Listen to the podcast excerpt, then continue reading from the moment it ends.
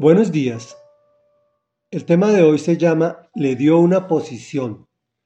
Es la cuarta y última entrega del capítulo 25 del segundo libro de Reyes. Dios se molestó con Judá. Los disciplina fuertemente a través de Nabucodonosor, quien los desarraiga de su tierra prometida y los lleva en cautividad al exilio.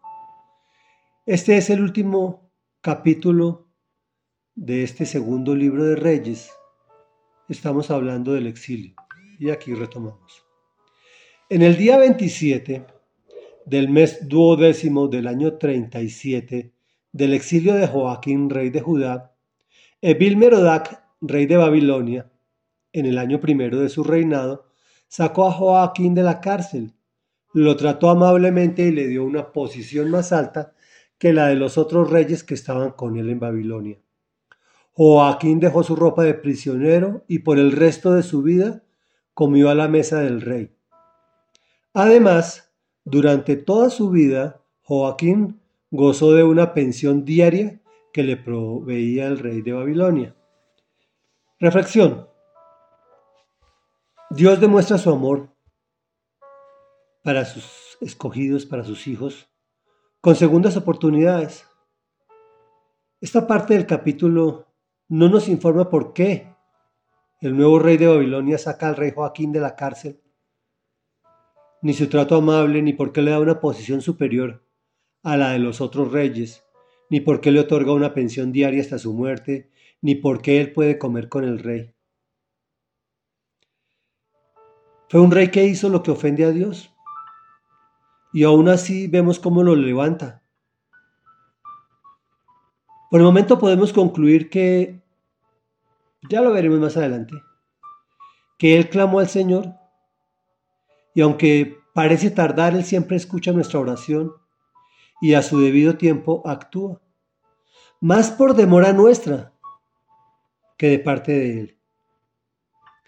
He tenido la oportunidad de ver tantos milagros a través de estos años sirviéndolo, personas desahuciadas que son sanadas milagrosamente, personas en la ruina que son enriquecidas, matrimonios que están que se matan entre cónyuges y volviendo a amarse con más intensidad inclusive que hasta el principio.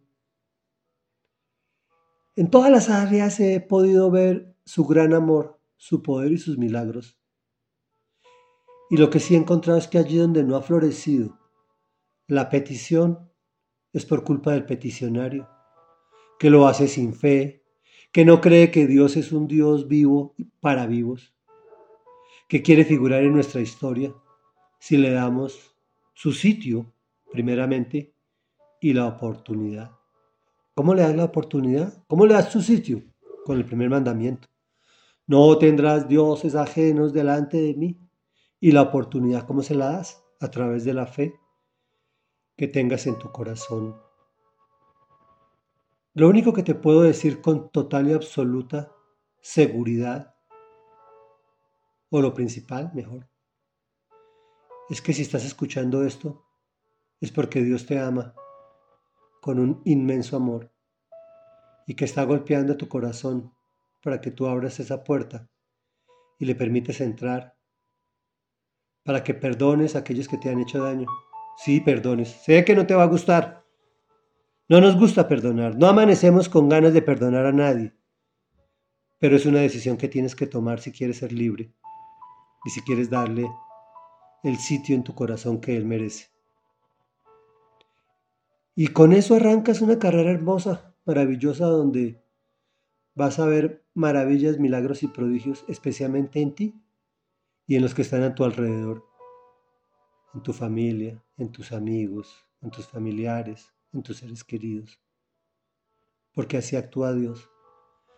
Llega a un punto y de ahí se, se esparce perimetralmente hacia todos los, todos los costados. Te invito a que oremos. Padre nuestro que estás en el cielo, santificado sea tu nombre Hoy, Dios de la Gloria, queremos venir a ti para darte el lugar que verdaderamente mereces en nuestras vidas, en nuestro país, en nuestro planeta, en nuestro corazón. porque tú quieres habitar en nuestro corazón. Hoy reconocemos que hemos pecado delante de ti, pero que reconocemos que Jesús vino a pagar por ese pecado, porque Él fue el único que no pecó. Él, todo Dios y todo hombre, entregó su vida por mí. Y está hablando al oído de Dios Todopoderoso, al Padre, a favor mío. Yo quiero ser ese instrumento de tu paz, de tu amor, de perdón. Yo quiero ser esa persona que refleja tu amor. Por favor, Señor, utilízame a mí. Y al decir eso estoy hablando de todos los que están escuchando, utilízalos. Llénalos de tu Espíritu Santo. Úsalos como poderosos instrumentos en tus manos. Te lo ruego en tu propio nombre, amado Señor Jesús. Amén y amén.